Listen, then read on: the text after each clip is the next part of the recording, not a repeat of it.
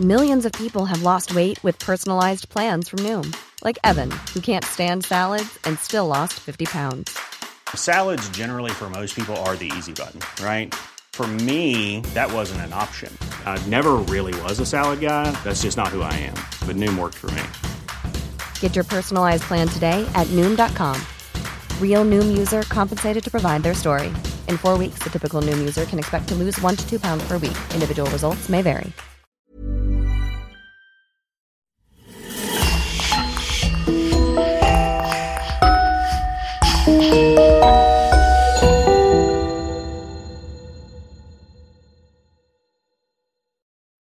Bonjour et bienvenue à tous.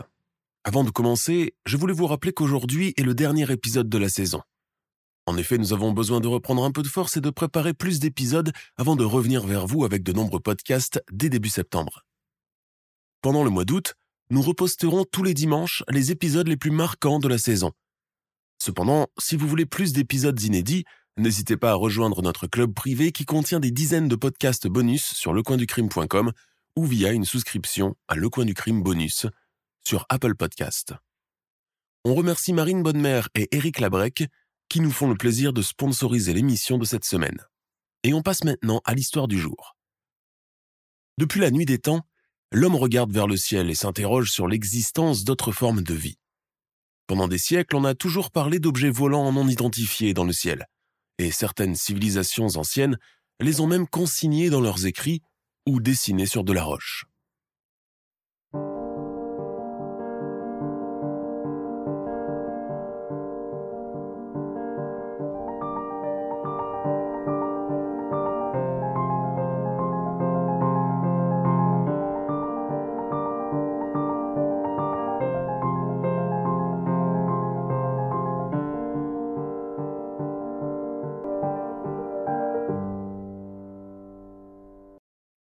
Au début des années 60 aux États-Unis, l'affaire Barney et Betty Hill est en passe de devenir l'un des exemples les plus connus d'une prétendue rencontre du troisième type. Leur étrange histoire va rapidement faire la une des journaux américains et internationaux, devenant l'un des cas les plus célèbres d'enlèvement d'ovnis jamais documentés. Entre scepticisme du public et controverse, qu'est-il vraiment arrivé au couple Hill cette nuit du 19 septembre 1961 Chute du Niagara, 19 septembre 1961. Ah, si les vacances pouvaient durer éternellement. C'est ainsi que l'on pourrait résumer la pensée de Betty Hill, qui pose devant l'objectif de son mari, vêtu de son tailleur blanc, les cheveux coiffés à la Jackie Kennedy, un carré court rehaussé d'une frange épaisse. Betty frissonne un peu. Elle a laissé son manteau dans la voiture garée loin dans un parking. Le soleil de ce matin était décidément bien trompeur. Derrière elle, les chutes d'eau géantes font leur bruit caractéristique en venant s'écraser sur le récif en grosses vagues écumeuses d'un blanc neigeux. Août est à peine fini, mais déjà, les températures ont considérablement chuté. Espérant qu'à leur retour à la maison, il n'y ait pas de rafale de vent, voire carrément des chutes de neige, très caractéristiques du début de l'automne canadien et du nord-est des États-Unis, le pays d'origine du couple de touristes. Après la séance photo en face de l'attraction touristique qui attire du monde tout au long de l'année, Barney et Betty, bras dessus, bras dessous, s'en vont siroter un verre et grignoter quelque chose dans l'unique restaurant qui surplombe la colline face au Niagara. Ce soir marque déjà le retour à la maison. Les vacances n'ont duré que trois jours, décidées au hasard et à la dernière minute par un Barney qui voulait faire plaisir à sa moitié. Cette année marque le 16e anniversaire de mariage de Barney et Betty Hill. Le couple, qui a rarement l'occasion de voyager, considère ce road trip à Montréal et aux chutes du Niagara comme une seconde lune de miel en décalé. Contrairement à leurs habitudes, ils n'ont pas planifié ce voyage. Bien au contraire, c'est plutôt survenu sur un coup de tête, au point de prendre la route à bord de leur véhicule avec seulement 70 dollars en poche, sans avoir eu le temps de passer à la banque pour retirer suffisamment d'argent avant la fermeture du week-end. La dernière nuit de leur escapade canadienne, Barney et Betty font une halte dans un restaurant routier du Vermont pour boire un café et fumer une cigarette avant de reprendre la route. Ils quittent le restaurant vers 22 heures. À bord de la voiture, Betty tourne le bouton de la radio à la recherche de sa station de musique préférée. elle ne peut s'empêcher de tomber sur le bulletin météo, annoncé par la voix sucrée d'une speakerine. Des rafales de pluie accompagnées de vent dans les prochaines heures sur toute la région Est, New Hampshire, New England, Southampton, le Maine et jusqu'à Boston. Si vous êtes sur la route, ralentissez et ou mieux, faites une halte dans une aire de repos. Betty tourne le bouton sur une autre station où Bobby V recoule son succès du moment. Take good care of my baby. Cette chanson est entraînante et romantique, comme le sont toutes celles de cette époque. Le trajet se poursuit en musique. Betty jette un coup d'œil embillé sur son mari. Elle le trouve beau avec son profil bien dessiné et ses cheveux coiffés en brosse. Il fait tellement sérieux. Un peu raide dans son costume sombre. Et dire que c'est lui le sudiste et elle la native du Nord. Et c'est lui le moins bavard et le moins exubérant des deux. Mais avant de continuer le trajet avec eux, laissez-moi d'abord vous présenter ce couple. Barney Hill est né en 1922 en Virginie et travaille en tant qu'employé au service postal des États-Unis. C'est le deuxième d'une famille de sept enfants. Très jeune, il est fortement impliqué dans les cercles politiques qui plaident pour la liberté et l'égalité des droits. Adulte, il devient un leader très dynamique pour le mouvement des droits civiques. Vétéran de la Seconde Guerre mondiale, c'est un homme calme, sérieux, travailleur et courtois. On le décrit d'une grande intelligence avec un QI de 140. Barney Hill n'a pas de passe-temps favori en particulier, mais il adore les avions de chasse. Betty, quant à elle, est née Eunice Elizabeth Barrett en 1919 dans le New Hampshire. Elle est assistante sociale chargée de la gestion des affaires pour la protection de l'enfance. Elle se marie une première fois en 1938, mais le mariage se révèle chaotique. Son mari est violent et la trompe régulièrement avec d'autres femmes. Betty finit par demander le divorce deux années plus tard. Betty et Barney se rencontrent en 1944 et tombent rapidement amoureux l'un de l'autre. Ils échangent leurs vœux un an plus tard, même si beaucoup de gens, à commencer par la famille de Betty, ne voient pas cela d'un bon œil. D'emblée, c'est une union inhabituelle qui passe mal dans la petite société provinciale et bien pensante de Portsmouth. Betty est plus âgée que Barney. Elle est blanche, divorcée, tandis que lui est afro-américain, ancien soldat reconverti en postier, originaire de Virginie et dont on ne sait presque rien. Tous les éléments sont donc réunis pour que ce mariage ne marche pas. Mais envers et contre tous, ils forment un couple biracial à une époque où cette notion est presque inexistante et les candidats pour, bien peu téméraires pour oser se mettre leur famille à dos et braver les interdits. Il faut rappeler que c'est une époque où les États-Unis ne s'illustrent pas pour ses droits envers les gens de couleur, encore très stigmatisés et subissant un racisme décomplexé. Néanmoins, malgré ces entraves, la vie du couple est très heureuse, harmonieuse et bien rangée. Mari et femme s'aiment beaucoup, ont de bons emplois et ont fait l'acquisition d'une jolie maison. À défaut de ne pas avoir d'enfants, ils ont un chien, Delsey, et certains neveux et nièces de Betty viennent souvent leur rendre visite. L'un comme l'autre sont aussi très actifs au sein de l'Église unitarienne, à laquelle ils appartiennent. Une vie rangée et paisible que celle de ce couple profondément religieux qui a su allier amour et raison, et qui a tout fait pour sauvegarder son union intacte et aller au-delà des idées reçues et du racisme ambiant. 23 heures, sur le trajet de retour. Comme tout bon conducteur qui veut arriver à destination le plus vite possible, Barney ne quitte pas la route des yeux, ne prêtant même pas attention aux paroles de la playlist de Radio Boston. Ils ont intérêt à se dépêcher pour ne pas se retrouver au beau milieu d'une tempête comme annoncé par l'éphéméride. En cette soirée du 19 septembre 1961, la sinueuse route de campagne White Mountains est déserte. Cela fait d'ailleurs plus d'une heure que les voitures ont commencé à se raréfier. À présent, les Hills sont seuls. La frontière canadienne a déjà été dépassée et la route n'est plus que sentier à perte de vue, arbres et reliefs montagneux. Avec un peu de chance, ils arriveront chez eux à Portsmouth vers 2 heures ou 3 heures du matin. À la radio, c'est au tour de Buzz Clifford d'entonner son Baby Steen Boogie, suivi par une publicité pour la crème Pond's. Les rides n'ont plus qu'à bien se tenir avec ma crème Pond's, enrichie en sérum repulpant et tu te souviens du bal dansant? La première fois quand on s'est rencontrés? demande Betty d'un ton rêveur. Hmm.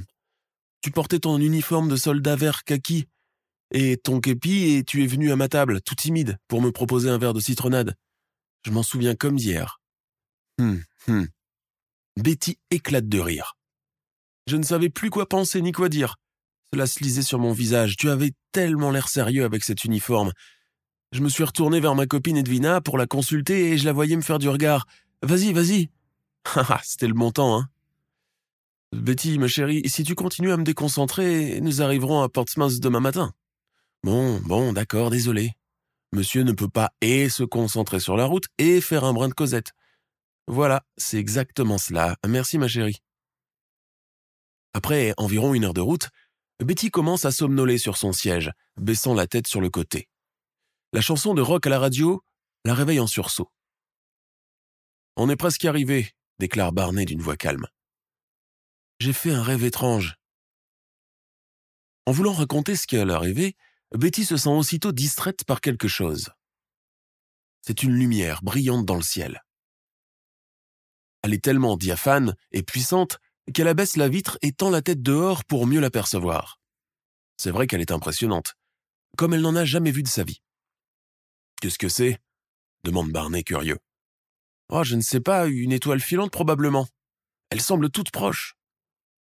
Betty est littéralement éblouie par ce qu'elle voit, intriguée par la forme singulière de cette lumière scintillante qui semble beaucoup trop proche pour être vraie. Mais au fur et à mesure que la voiture des Hills continue son chemin, la lumière semble ne plus vouloir les quitter. Pourtant, Barney ne s'en inquiète pas outre mesure. C'est sûrement un satellite qui a dérapé.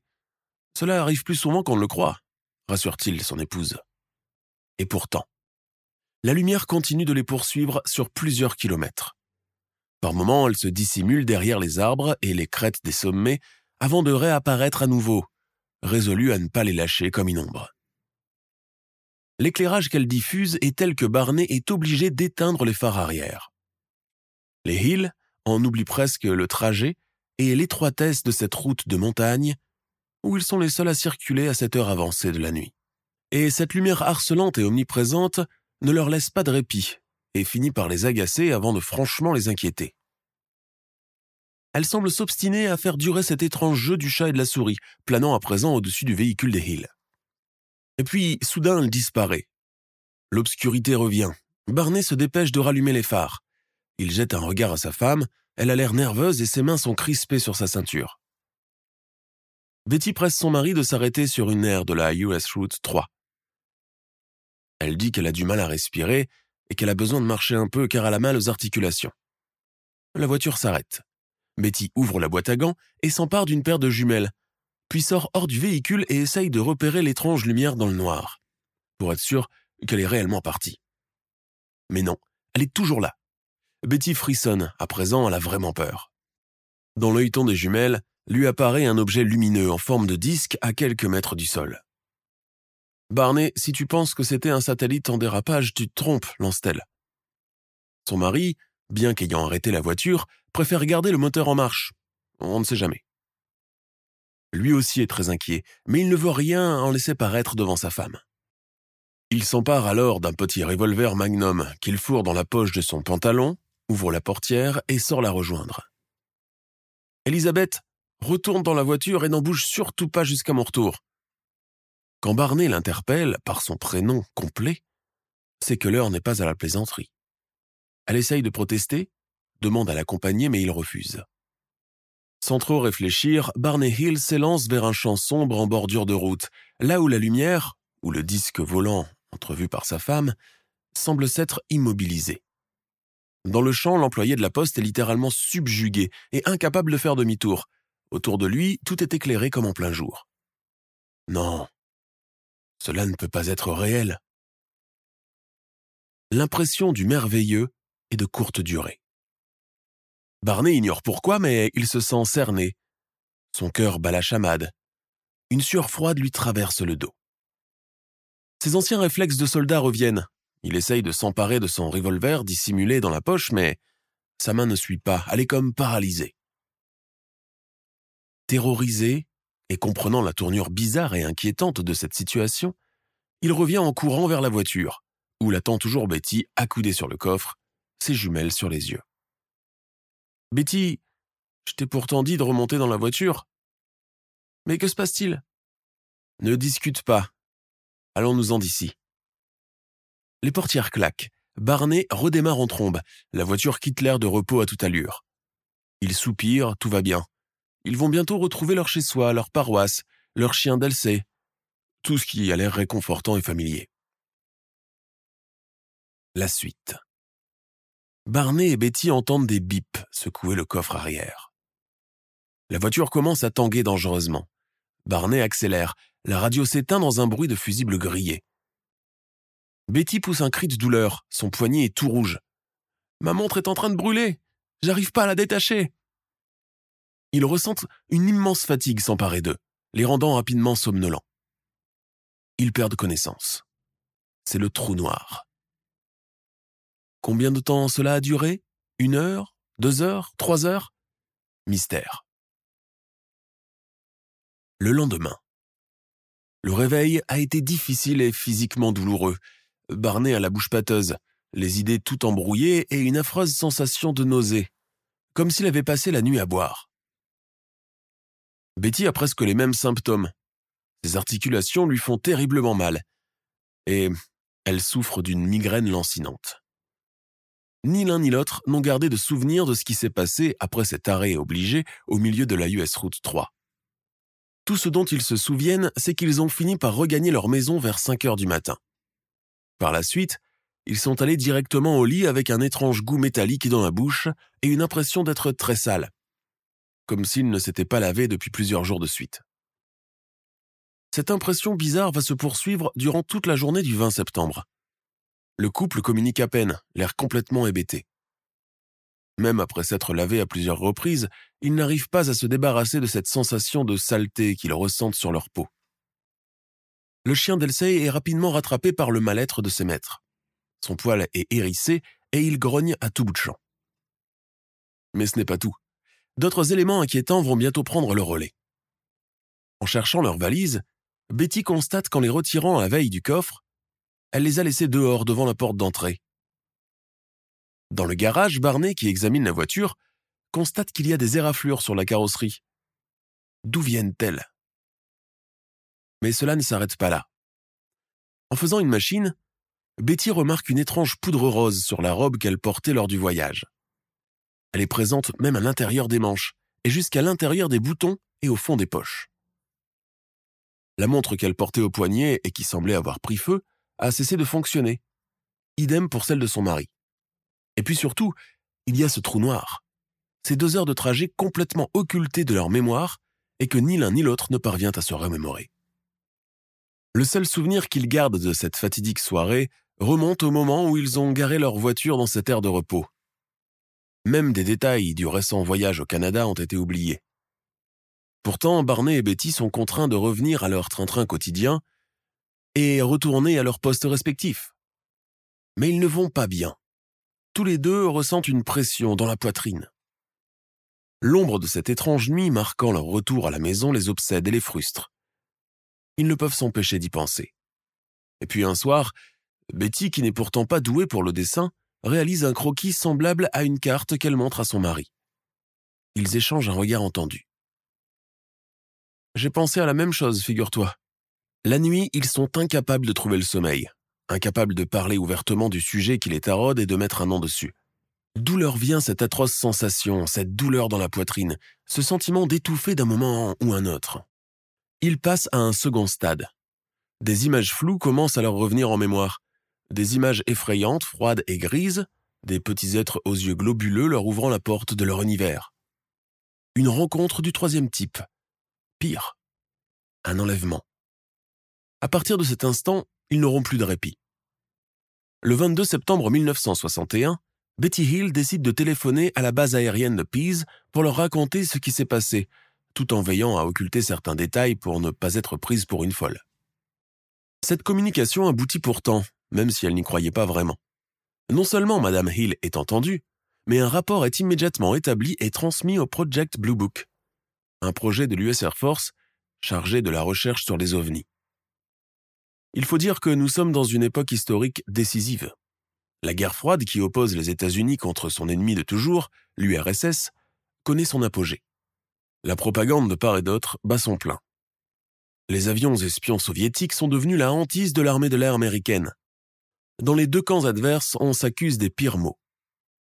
C'est une époque qui coïncide aussi avec l'âge d'or des vols spatiaux habités, lorsque les astronautes s'aventuraient pour la première fois hors de l'atmosphère terrestre, dressant de nombreux rapports faisant état d'objets étranges vus dans l'espace. Ces témoignages impliquaient souvent des phénomènes bizarres et parfois inexplicables qui ont amené de nombreuses personnes à se demander ce qui s'est réellement passé lors de ces expéditions. L'un des premiers à avoir évoqué le sujet est sans doute le cosmonaute russe Yuri Gagarin, qui a rapporté avoir vu un ovni lors de son voyage autour de la Terre en 1961. Il est donc tout à fait évident que les voyages spatiaux de ces hommes courageux et hors du commun que sont les astronautes n'ont pas laissé de marbre le commun des mortels, apportant leur lot de merveilleux, de fantastiques et de mystérieux. Jamais il n'y a eu un engouement aussi vif pour les magazines à sensations où il est question d'êtres surnaturels, venus de d'autres planètes, et avides de découvrir la planète Terre. Des photos, des extraits filmés par des pilotes de ligne, mais aussi le récit de certains astronautes, un peu trop loquaces, finissent par convaincre la nation que, quoi que l'on pense, nous ne sommes pas seuls dans l'univers. Autre élément qui a son importance, l'incident de Roswell n'a eu lieu que quelques années plus tôt, finissant par convaincre les plus sceptiques sur une hypothétique présence d'extraterrestres. Dans la maison du couple Hill, la vie commence à reprendre son cours, même si Betty est de plus en plus persuadée qu'elle et son mari ont vécu quelque chose d'extraordinaire proche des événements de Roswell. Se documenter le plus possible sur le phénomène devient son devoir quotidien. Elle se rend à la bibliothèque municipale et emprunte un livre rédigé par un ancien pilote de l'armée américaine, Donald E. Kayoe. Cet ouvrage parle des ovnis. Le 26 septembre, d'un commun accord avec son mari, Madame Hill prend son stylo et écrit directement à l'ancien militaire pour lui relater ce qu'ils ont vécu dans la nuit du 19 septembre. Contrairement à la réticence employée lors du premier coup de fil à la base militaire, Betty ne lésine pas sur les détails dans son courrier. Elle évoque notamment les humanoïdes qu'elle et Barney ont croisés, ceux qui peuplent ses cauchemars et dont elle est sûre d'avoir accompagné de force dans leur navette spatiale. En bas de la lettre, Betty ajoute que son couple envisage de subir une ou plusieurs séances d'hypnose pour se rappeler les détails effacés de sa mémoire. Au début des années 1960, les hypnotiseurs ont commencé à traiter les histoires d'enlèvement d'ovnis comme des événements réels, plutôt que simplement comme un moyen de retrouver des souvenirs refoulés. Betty ne le sait pas, mais sa lettre a été confiée à un astronome de Boston, un certain Walter N. Webb. La réponse se fait attendre. Betty déchante. Ce n'est qu'à la fin octobre que Barney revient un soir à la maison avec un courrier à la main qu'il tend à sa femme. Je l'ai reçu ce matin, je n'ai pas voulu l'ouvrir, il fallait qu'on le fasse ensemble. C'est la réponse tant attendue de Walter Webb. Une lueur d'espoir revient. Non seulement il a lu leur courrier, mais il veut en apprendre davantage et a décidé de les rencontrer en personne. C'est à partir de là que les choses vont commencer à s'accélérer. Le 29 octobre 1961, le couple Hill se rend à Boston. Walter Webb voit arriver ce couple d'âge moyen, sur son 31, l'air un peu confus. Pendant six heures durant, l'astronome leur pose des questions, essayant tant bien que mal de reconstituer le fil des événements, n'hésitant pas à leur donner du papier pour y faire des croquis. Barney raconte que depuis la nuit du 19 septembre dernier, il n'est plus le même et qu'il souffre d'une sorte de blocage mental accompagné d'amnésie épisodique. Même constat chez sa femme, qui dit ne plus être capable de fermer l'œil de la nuit, et si elle le fait, c'est pour faire des cauchemars répétitifs, avec la même situation et les mêmes personnages aux yeux globuleux. Au terme de cette longue entrevue, Walter Webb, bien qu'ayant quelques réticences, ne doute pas de la sincérité du couple Hill et promet de donner suite à leur requête. Les jours suivants, les cauchemars de Betty Hill deviennent de plus en plus oppressifs, la poursuivant même en journée et ne lui laissant aucun répit. Elle s'en plaint à son mari qui lui propose de les écrire sur papier. En voici un extrait. Il faisait nuit et je marchais dans la forêt. Barney était derrière moi. J'ai essayé de l'appeler mais il semblait complètement hagard, marchant comme un somnambule. Nous étions escortés par des petits hommes de cinq pouces de haut. Ils portaient des uniformes bleus métallisés et des espèces de casquettes sur la tête. Ils étaient chauves et imberbes, et leur crâne avait la forme d'un œuf. Pendant ce temps, l'affaire continue de faire l'objet d'une enquête approfondie par l'armée de l'air américaine dans le cadre de l'opération secrète baptisée Project Blue Book, qui n'a trouvé aucune preuve physique de l'enlèvement malgré le fait que le témoignage du couple sur leur expérience reste hautement crédible. Le 25 novembre 1961, Barney et Betty sont à nouveau interrogés durant de longues heures par deux autres collègues de l'astronome Walter Webb. Il s'agit cette fois de C.D. Jackson et Robert Hoffman. Après la lecture du rapport initial de Walter Webb, C.D. Jackson questionne mari et femme à part. Témoignage de Betty. Nous sommes arrivés à la maison plus tard que prévu, environ 7 heures après, en sachant que le trajet habituel devait prendre au maximum 4 heures. Témoignage de Barney. Je n'ai aucun souvenir de ce qui s'est passé après cette halte sur la US Route 3 à mi-chemin entre Lincoln et Ashland. Le nouveau rapport établi par Jackson et Hoffman affirme une chose. Le couple a connu un épisode de temps manquant, terme utilisé dans le jargon pour désigner l'amnésie passagère dont souffrent les sujets victimes d'enlèvements extraterrestres. Les deux scientifiques sont unanimes. Le récit des Hills est authentique. Les jours suivants, la question de l'hypnose commence à tarauder Betty, au point d'en parler à chaque instant, générant sans le vouloir des disputes avec son mari qui commence à avoir des réticences. Pendant le mois de février 1962, le couple effectue plusieurs allers-retours dans la région de White Mountains, là où ils pensent avoir été kidnappés. Accompagnés de leur chien d'Elcé, ils ratissent les bois alentour, espérant tomber sur un indice qui leur a échappé. Mais ils retournent bredouilles et encore plus bouleversés que jamais. Pour trouver un peu de réconfort, les Hills se réfugient de plus en plus dans la religion. Lors d'une des réunions de leur paroisse, ils évoquent publiquement et pour la première fois le sujet de leur enlèvement. L'affaire commence à faire du bruit dans le New Hampshire, suscitant l'intérêt d'un certain capitaine Sweat, militaire et passionné par l'ufologie et fréquentant la même église. Il est d'ailleurs convié pour donner une conférence dans la paroisse unitarienne. Le capitaine Sweet conseille aux Hill de consulter le docteur Benjamin Simon, à Boston, seul capable de fournir une réponse à leur questionnement. Ils acceptent. Février 1963.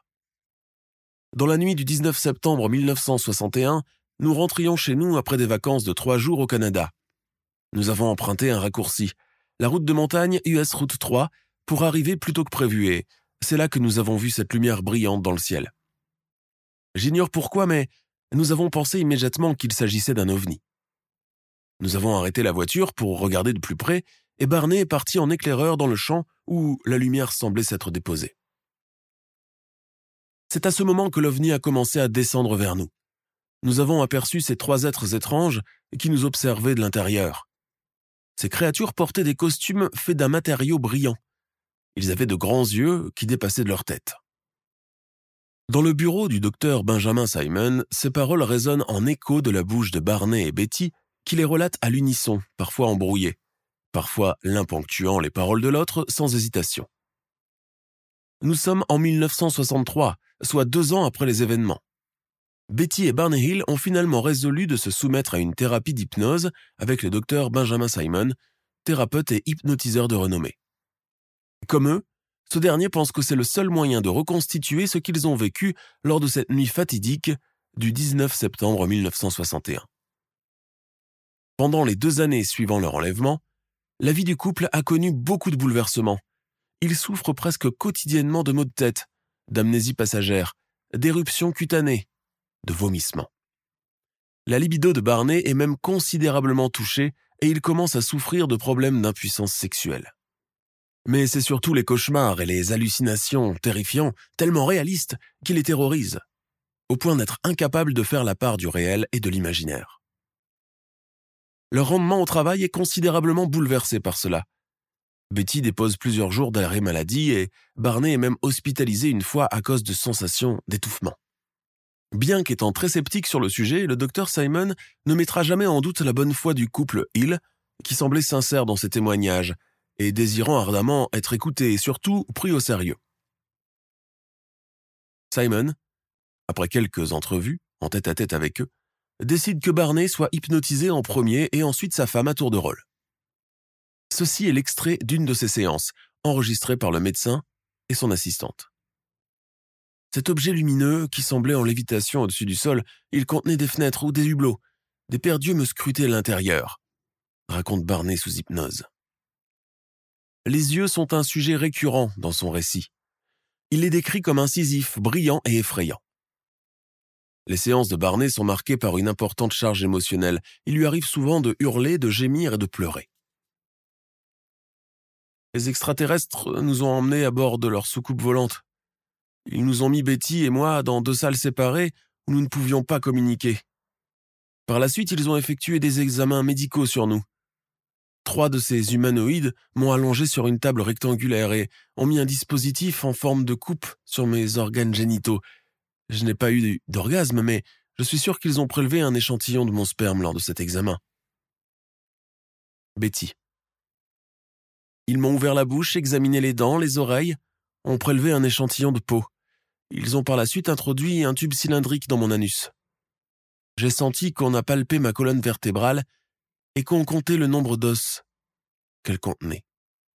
Marie et femme relatent avec beaucoup de précision d'autres expériences médicales terrifiantes du même acabit, menées froidement par des petits gris, ces humanoïdes aux yeux globuleux que l'on croise dans la plupart des affaires d'enlèvement et plus tard dans les films de science-fiction. Barney parle aussi d'une extraterrestre enceinte, censée donner naissance à un hybride extraterrestre humain dans les prochaines semaines. Au cours des séances avec le docteur Simon, les Hill décrivent également des événements bizarres qui ont lieu juste après leur retour à la maison. Ils évoquent des marques étranges sur leur corps et des messages bizarres, codés et cryptés, apparus plus d'une fois sur leur téléviseur. Les éraflures sur la voiture et les chaussures de Barney et l'étrange poudre rose sur la robe de Betty. Plus particulièrement, Barney Hill est celui qui semble le plus bouleversé par ce qui s'est passé. Il est clair que l'enlèvement l'a bouleversé considérablement. Betty parle de créatures extraterrestres petites, aux faciès émaciés, pourvues de grands yeux noirs et pas de bouche. Des créatures qu'elle décrit comme n'étant franchement pas violentes mais plutôt froides et cruelles. Les extraterrestres ont communiqué télépathiquement avec elle et son mari et leur ont dit qu'ils ne devraient pas riposter parce que leur race n'emploie jamais la violence avec ses prisonniers. Ils leur ont également révélé qu'ils venaient de la planète Zeta Reticuli. Betty, yeux clos, dit Nous les avons entendus dire d'une voix très douce. À tous nos frères et sœurs, nous sommes venus vous donner un message de notre peuple sur la planète Zeta Reticuli. Nous sommes heureux de vous rencontrer et nouer un premier contact avec une race issue d'une autre planète les extraterrestres auraient proposé au couple de les emmener visiter Zeta Reticuli. Nous étions effrayés à cette perspective, mais ils nous ont rassurés en disant qu'ils nous ramèneraient sur Terre sains et saufs. Betty raconte que les petits gris leur ont montré des photographies de la ville de Chicago avec ses principaux gratte-ciels et celles de la Statue de la Liberté à New York. Au cours de la cinquième séance d'hypnose, Betty prend un papier et un stylo et trace sans la moindre hésitation une carte stellaire assez convaincante. Cette carte serait la reproduction de celle que lui a montrée le chef du vaisseau. Elle illustre le système solaire d'où proviendrait la soucoupe volante ainsi qu'une multitude de voies spatiales, en usage entre plusieurs civilisations extraterrestres. La carte de Betty devient un sujet de controverse à lui tout seul. Beaucoup d'astronomes, de scientifiques et même d'anciens astronautes vont douter rapidement de sa crédibilité, affirmant que ce n'est que le fruit de l'imagination de Madame Hill qui, pour une raison ou une autre, commence à radoter ou l'a toujours fait. Autre sujet qui revient durant les séances d'hypnose, la langue employée pour communiquer. Tandis que Betty raconte que celui qu'elle appelle le chef parlait avec elle en anglais, Barney évoque plutôt une langue qu'il n'a jamais entendu parler et qui ressemble plutôt à de longs marmonnements. Par la suite, et comme promis, les petits gris ont tenu parole, les ont relâchés et reconduits jusqu'à leur voiture. Le couple les a vus remonter et s'éloigner de leur engin en forme de disque, puis disparaître à jamais. Le missing time, ou le temps manquant, déjà relevé par les astronomes qui les ont interviewés avant, revient souvent dans leurs récits. Selon le docteur Benjamin Simon, cette période d'amnésie se déclenche juste après ce genre d'incident. Une fois les personnes rentrées chez elles, elles sont incapables de se souvenir de ce qui s'est passé et ressentent une grande sensation de vide émotionnel. Le même vécu pendant des jours par les Hills. Au terme des séances avec le docteur Benjamin Simon, celui-ci sort avec cette conclusion inattendue. L'enlèvement du couple par des extraterrestres n'a jamais eu lieu. Selon lui, la seule explication à tout cela réside dans les rêves qu'a fait Betty, produits par son subconscient émanant de cette partie du cerveau qui garde des souvenirs traumatiques et qui se manifestent pendant le sommeil ou encore dans des états seconds, comme l'état d'ivresse par exemple. Quant à Barney, il aurait tout simplement fait une sorte de transfert sur les cauchemars évoqués par sa femme, finissant par en être persuadé lui-même et donnant l'impression de les avoir vécus réellement lui aussi. Oui, mais comment expliquer l'épreuve matérielle? La carrosserie raflée, la poudre sur les vêtements, la radio de la voiture qui ne marche plus, les montres qui ne fonctionnent plus. Le docteur Simon pense que le couple a été victime d'un champ magnétique qui aurait déclenché l'épreuve palpable. Et la suite? Peu de temps après ces séances d'hypnose, les Hill retrouvent peu à peu une vie normale, même si le sujet de leur enlèvement continue toujours de les obséder. Ils ne peuvent s'empêcher de l'évoquer autour d'eux et, si bien que beaucoup de gens commencent à mettre leurs paroles en doute, voire à la prendre à la dérision. Certains pensent carrément qu'ils consomment quelques substances narcotiques hallucinogènes qui leur fait perdre la raison. En 1964, ils décident de rendre publique leur histoire, afin d'alerter l'opinion publique. Cette célébrité qui n'ont pourtant pas cherché finit par se retourner contre eux. On les accuse de canulars, de faux témoignages, et d'avoir créé cette histoire de toutes pièces pour se faire de l'argent. En même temps, les plateaux de télévision, très friands de ce genre d'affaires, se les arrachent pour générer de l'audimat. Betty et Barney se prêtent au jeu du micro, persuadés qu'on finira bien par les croire. Entre 1964 et 1968, ils sont interviewés par de nombreuses personnes, dont des journalistes, des médiums, des hypnotiseurs et des psychiatres, sans que personne ne puisse expliquer ce qui leur est réellement arrivé. Et puis, tout s'arrête. Barney Hill décède prématurément d'un cancer en 1969, laissant derrière lui une Betty inconsolable qui retombe peu à peu dans l'anonymat, se retranchant avec son chien dans sa maison de Portsmouth et ne voulant plus parler à personne. Ce n'est qu'en 1977 que l'histoire des Hill a inspiré le téléfilm Rencontre du troisième type, qui a popularisé les histoires d'enlèvement d'ovnis à travers l'Amérique et qui connaît un grand succès auprès du public. Betty Hill n'a pourtant jamais accordé la permission pour que son histoire soit adaptée sur le petit écran. L'histoire de leur enlèvement présumé, surnommée l'affaire Hill, est depuis devenue un sujet de spéculation et d'intérêt populaire. L'histoire fait également l'objet d'un livre, The Interrupted Journey, The True Story of the Hill Abduction, que Betty coécrit avec l'auteur et ufologue de renom John Fuller. L'ouvrage est un recueil de récits et des témoignages de première main, d'extraits des séances d'hypnose de Benjamin Simon et des illustrations à la main réalisées par Betty, sans oublier la carte de Zeta Reticuli. Le livre est devenu un best-seller en un temps record, sans pour autant remplir les poches de Betty Hill. L'ouvrage fait face à une critique acerbe, émanant de nombreux observateurs sceptiques qui continuent de douter de la légitimité des affirmations de Betty et de son défunt mari, citant leur manque de preuves personnelles et les incohérences dans leurs récits. En 1994, un enquêteur du Mutual UFO Network, MUFON, a repris les rênes de l'affaire et finit par conclure que le couple disait la vérité et qu'ils n'avaient aucune raison de mentir ou d'inventer cette histoire, eux, des gens religieux et raisonnables qui ont consacré leur vie à leur paroisse. Mieux, un échantillon de la poudre rose trouvée sur la robe de Madame Hill est finalement analysé, et les résultats sont bluffants. Une matière métallique et au moins deux autres substances organiques non identifiées y sont repérées. Durant la même année, Marjorie Fish, une chercheuse en ufologie, reconstitue la fameuse et très controversée carte stellaire de Betty.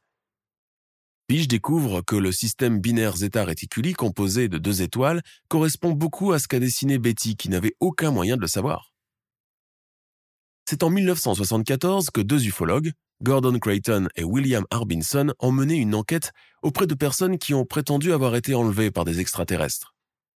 À l'instar des Hill, un certain Mackenzie Childs, enseignant originaire du Texas, fait le récit édifiant de son prétendu enlèvement en 1970 par un extraterrestre portant un costume gris et un chapeau à large bord. Depuis l'incident de Roswell dans les années 40, le gouvernement américain a toujours veillé à ne rien divulguer d'hypothétiques visites extraterrestres sur Terre. Dans le désert du Nevada, il existe une installation militaire secrète, connue sous le nom de Zone 51. Pendant des années, le gouvernement a fait de son mieux pour nier son existence, mais beaucoup pensent que c'est un endroit où l'armée de l'air teste de nouveaux avions et engins spatiaux, voire même qu'elle y garde précieusement des prototypes momifiés de créatures extraterrestres cachés dans des tunnels souterrains. Le plus connu est sans doute le petit gris capturé lors de l'incident de Roswell. Ce n'est qu'en 2013 que le gouvernement américain a finalement reconnu l'existence de la zone 51, mais a refusé de divulguer la moindre information sur ce qui s'est passé. Dans le monde entier, des témoignages similaires ont défrayé pendant longtemps la chronique. En 1979, un objet volant non identifié a été photographié par l'équipage d'un avion de ligne japonais. La photographie a été prise depuis le cockpit d'un Boeing 747 alors qu'il survolait l'Alaska. Son origine est restée à ce jour inconnue. L'histoire de Barney et Betty Hill a été publiée pour la première fois dans un magazine en 1964. Elle a fait l'objet d'une adaptation cinématographique en 1975, intitulée The UFO Incident. Les décennies suivantes, elle a été adaptée dans des émissions comme la série The X-Files et fait l'objet d'un épisode de Unsolved Mysteries, l'équivalent américain de l'émission française Les Enquêtes Impossibles. Au fil des ans, de nombreuses théories ont émergé sur ce qui est réellement arrivé au Hill, mais personne n'a été en mesure de fournir des preuves concrètes pour étayer une théorie spécifique.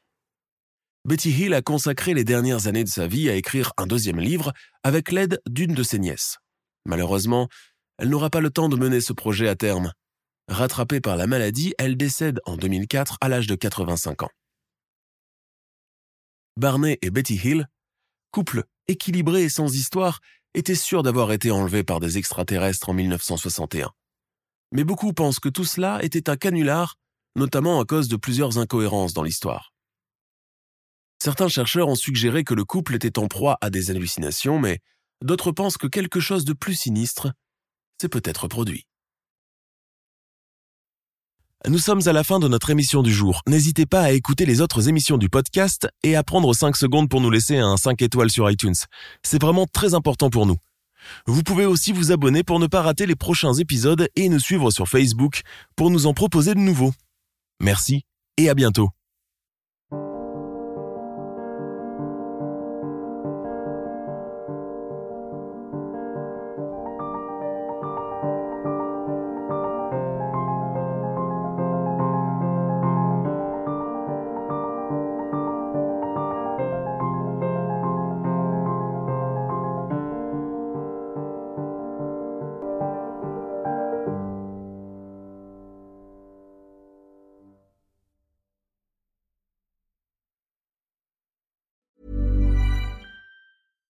Tired of ads interrupting your gripping investigations?